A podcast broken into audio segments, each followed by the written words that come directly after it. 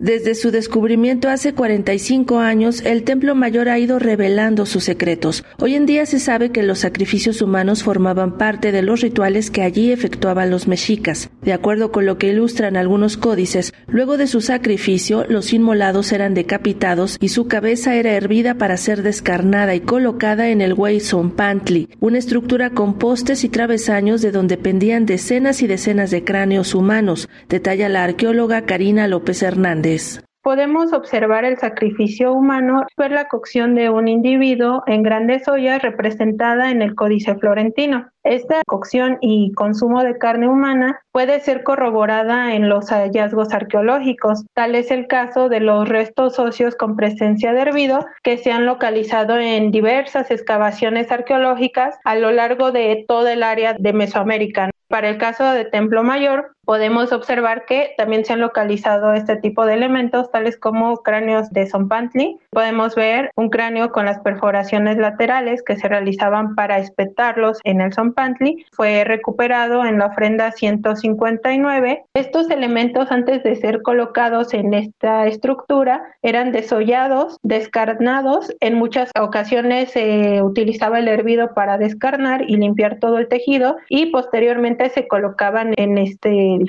Los cuerpos de los sacrificados no siempre eran utilizados para ser consumidos, sino en ocasiones especiales para celebrar ciertas festividades y honores a divinidades como Mictlantecutli. La forma de oxisión más documentada es la extracción de corazón. Para el caso de Templo Mayor logramos encontrar cráneos, mandíbulas, algunas vértebras. El cuerpo del sacrificado podía ser ingerido en un banquete antropofágico realizado en momentos especiales, como las fiestas de las veintenas, como la ceremonia del fuego nuevo y en fiestas en honor a algunos dioses. Tal es el caso de la ceremonia en honor al dios Mictlantecutli, representada en el Códice de Maglia en donde se muestran vasijas con restos óseos y podemos ver las extremidades, una pierna, una mano y la cabeza.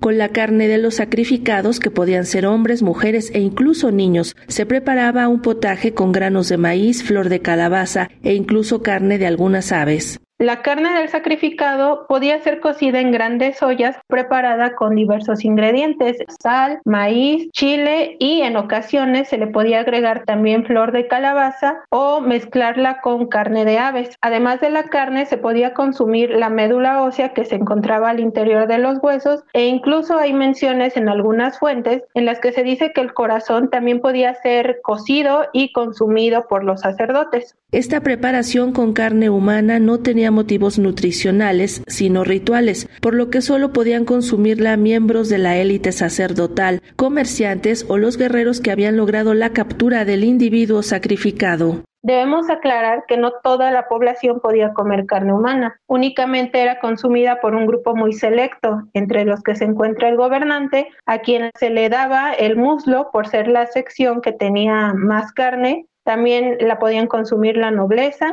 los mercaderes y los guerreros que habían capturado al individuo que se había sacrificado, así como sus familiares o conocidos más cercanos. La antropofagia iba más allá de un consumo de carne ordinario, es decir, esta carne no se consumía para obtener algún tipo de proteína, ya que este acto tenía implicaciones rituales, pues se realizaba únicamente en fechas y en sitios específicos.